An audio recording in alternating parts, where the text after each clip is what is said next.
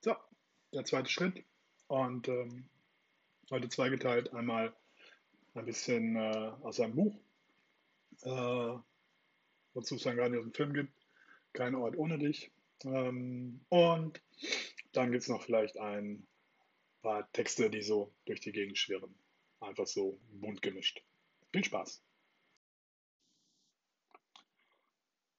Dann also zum See. Ich hole nur schnell ein paar Sachen, ja? Er verschwand und kehrte bald darauf mit einer kleinen Kühlbox und ein paar Decken unter dem Arm zurück, die er hinten auf dem Pickup verstaute. Es stieg ein und der Motor sprang mit einem Aufheulen an. Dein Wagen klingt wie ein Panzer, rief Sophia. Gefällt's dir? Ich musste am Auspuff basteln, damit er so klingt. Ich habe einen zweiten Topf eingebaut und so. Das glaube ich dir nicht. Niemand macht so etwas. Doch, viele machen das. Leute, die auf Ranches leben vielleicht. Sophia lächelte, während er zurücksetzte, auf die Auffahrt bog und schließlich am großen Haus vorbeifuhr. Im Wohnzimmer brannte Licht und Luke hätte gern gewusst, was seine Mutter gerade machte. Dann dachte er an das, was er Sophia erzählt und was er nicht erzählt hatte.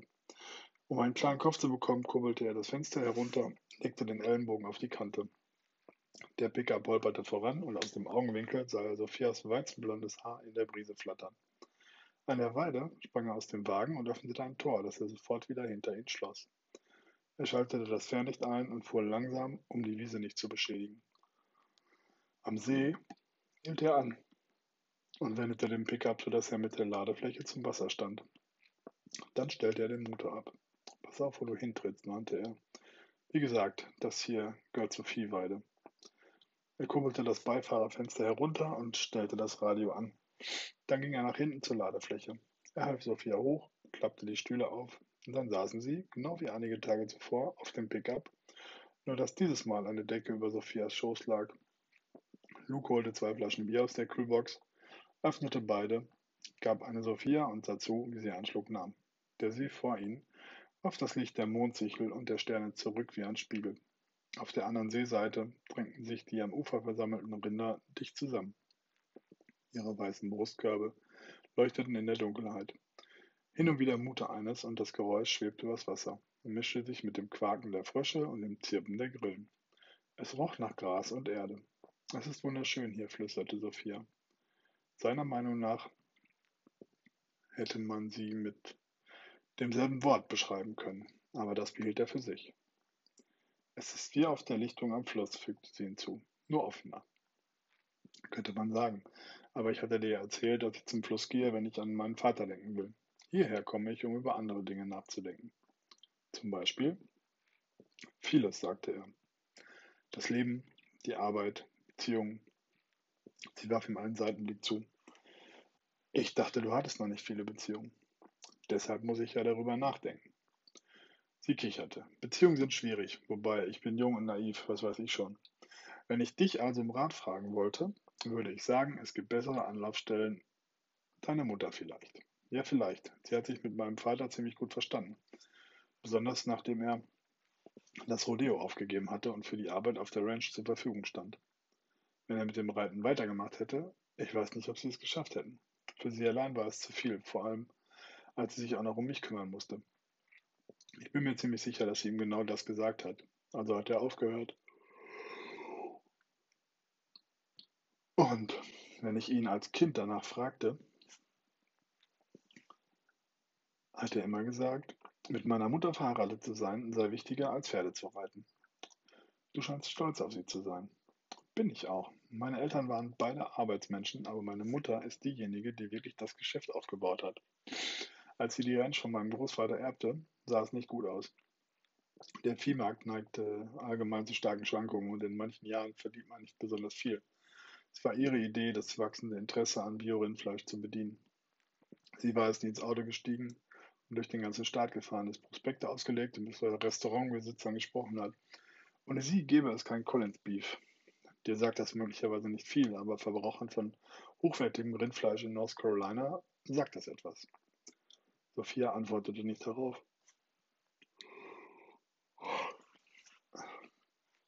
Sondern Sophia antwortete nicht darauf, sondern betrachtete das Bauernhaus in der Ferne.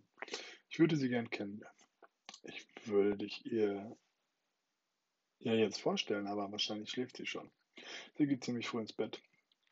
Aber am Sonntag bin ich hier, falls du vorbeikommen möchtest. Du willst doch nur, dass ich beim Kürbisse schleppen helfe. Eigentlich hatte ich gedacht, du kommst zum Abendessen. Wie gesagt, tagsüber dürfte ziemlich viel los sein. Ich komme gern, wenn du glaubst, dass deine Mutter nichts dagegen hat. Bestimmt nicht. Um wie Flur? Gegen sechs.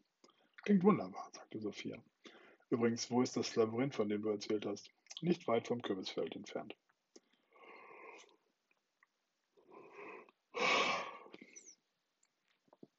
Sie runzelte die Stirn. Waren wir dort letzten Sonntag?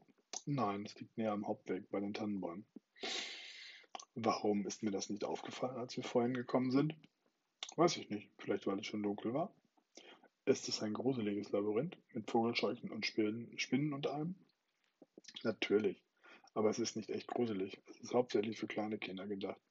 In einem Jahr hat mein Vater es mal ein bisschen übertrieben und ein paar Kinder haben geweint. Seitdem versuchen wir den Ball flach zu halten. Aber es gibt tonnenweise Dekorationen. Spinnen, Gespenster, Vogelscheuchen, freundlich aussehende. Können wir mal reingehen? Klar, ich zeig's dir gern. Aber für große Leute ist es nicht das Gleiche, weil du über die Ballen hinwegsehen kannst. Er verscheuchte ein paar Mücken. Übrigens hast du meine Frage vorher nicht richtig beantwortet. Übrigens hast du meine Frage vorher nicht richtig beantwortet. Welche? Über Beziehungen, sagte er. Sie zog die Decke zurecht. Früher habe ich geglaubt, dass ich die Grundlagen schon kannte. Meine Eltern sind immerhin seit langer Zeit verheiratet und ich dachte, ich weiß, wie es geht.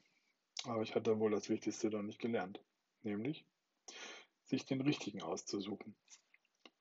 Woher weiß man, ob jemand der Richtige ist? Na ja, sagte sie, genau da wird's knifflig. Aber wenn ich raten müsste, würde ich sagen, ein erster Punkt wäre, dass man Gemeinsamkeiten hat, wie etwa Wertvorstellung.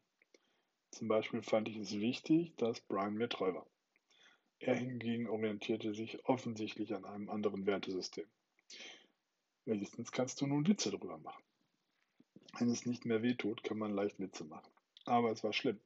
Im letzten Frühjahr, als ich herausgefunden hatte, dass er mich betrog, konnte ich wochenlang nichts essen. Ich habe sieben Kilo abgenommen. Dann warst du ja spindeldürr. Ich weiß aber, was soll ich machen? Manche Menschen essen, wenn sie unglücklich oder im Stress sind. Ich bekomme nichts herunter. Und als ich letzten Sommer nach Hause kam, reagierten meine Eltern völlig panisch.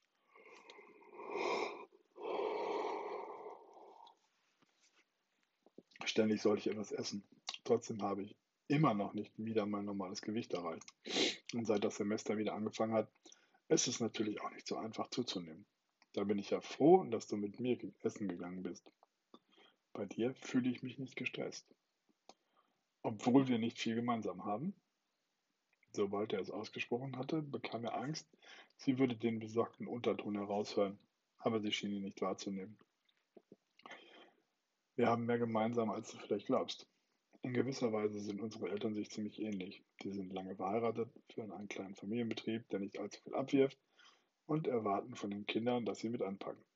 Meine Eltern wollten, dass ich gut in der Schule bin.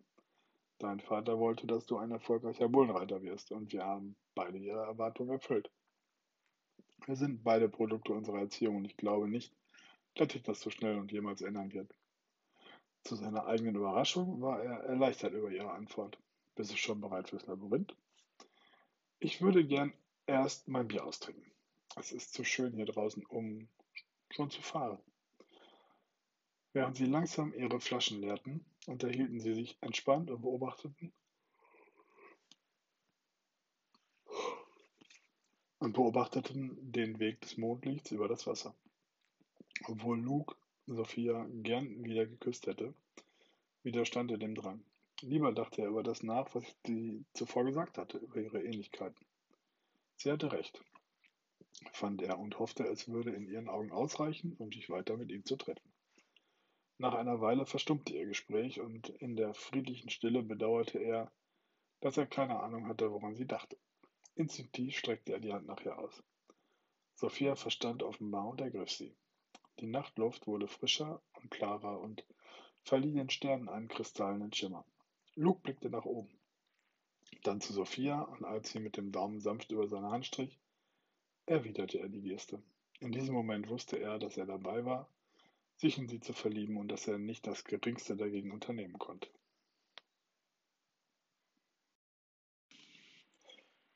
Vorab noch mal kurz was zu den Texten, weil äh, sicherlich kann da der Eindruck entstehen, dass das irgendwie personalisiert sein könnte oder so. Nein, es ist einfach Zeug, was mir gerade so durch die, den Kopf fliegt, was mir hängen bleibt.